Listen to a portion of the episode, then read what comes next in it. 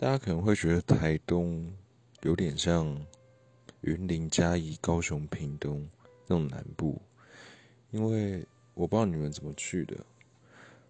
一般来说，开车就是会经过这些城市，然后才会到台东，所以台东会一直给我一个是南部乡下的印象。但是去了那里之后，才发现，我觉得那里的氛围跟其他地方是其他南部的城市是不一样的。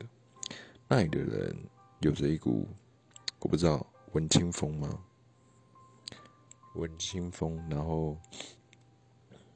呃，讲话，还有做事情，还有走路的方式，都让我觉得他们真的是台东哎，他不是西半部的，不像西半部的南部城市，也不像北部，他们有点自成一个的感觉。